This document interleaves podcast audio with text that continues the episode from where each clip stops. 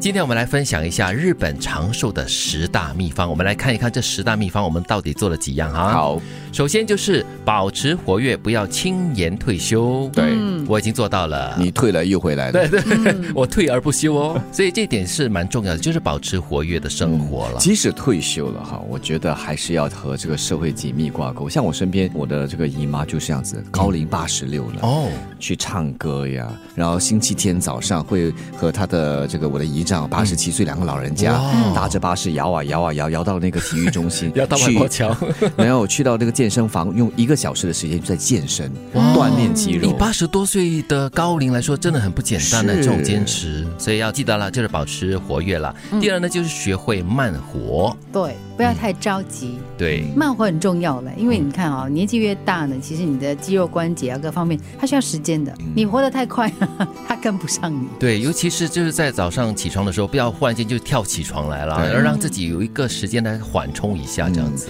又或者是说，平时在这个工作的时候，你会觉得喘不过气来，或者甚至是忘了好好的呼吸。对所以慢下来，放下手中的东西，给自己大概一两分钟，对深呼吸，去散步一下，绕个圈，再回来，然后再继续。是，那第三个呢，就是不要吃的太饱。哎，这个我从大概三四十岁的时候呢，我已经开始学会了，就不要吃的太饱，就是每餐都是七分饱我现在是不能吃的太饱，啊？为 什么？ 我吃了一点就胀了。哦，那是另外一回事了哈、所以要小心这个肠胃的问题啦。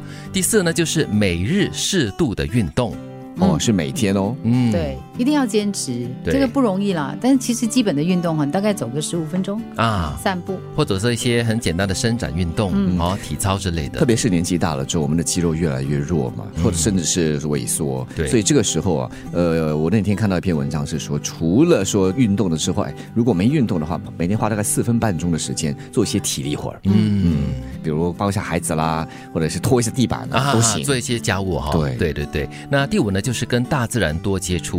我嗯们城市人可能这个机会不多，但是你还是可以用在黄昏的时候啊，到外面去走走啊，散散步也 OK 的。嗯，呼吸新鲜空气真的很重要。对，我们这里不错了，至少靠近万里秩序水池。啊，对，可以走到那边去哈。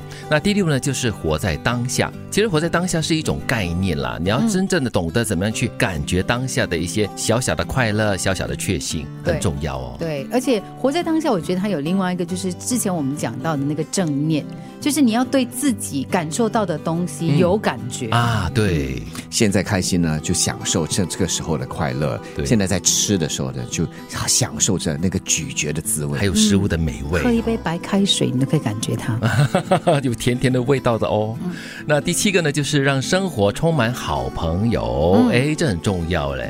那个我很需要努力。是我我还蛮幸运的啦，千年老友蛮多的。那第八个呢，就是追随你热爱的事物，嗯，喜欢一些东西，你可能就要腾出一些时间来去参与。对。嗯不要放弃你的热忱，不要想着哎呀，都这把年纪了还什么样子，就这样咯，生活就这样子过咯。其实还是可以保有你以前热爱的一些事物的。对，或者是一些梦想跟理想哈、在追求的过程中呢，你会感觉自己充满了生命的活力的。那第九呢，就是微笑，要记得微笑。嗯当你感觉到心情有点郁闷的时候呢，对着镜子对自己笑，会改变心情的嘞。嗯，那第十呢，就是懂得感恩，你要懂得感恩自己所拥有的东西，而不要对那些没有办法得到或者是已经失去的东西耿耿于怀。嗯半个空杯子或者是半杯水，嗯，你有没有这样的积极的一种能量？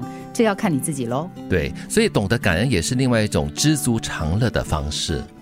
今天跟大家分享的就是日本长寿的十大秘方：第一，保持活跃，不要轻言退休；第二，学会慢活；第三，不要吃得太饱；第四，每天适度的运动；第五，跟大自然多接触；第六，活在当下；第七，让生活充满好朋友；第八，追随你热爱的事物；第九，微笑；第十，懂得感恩。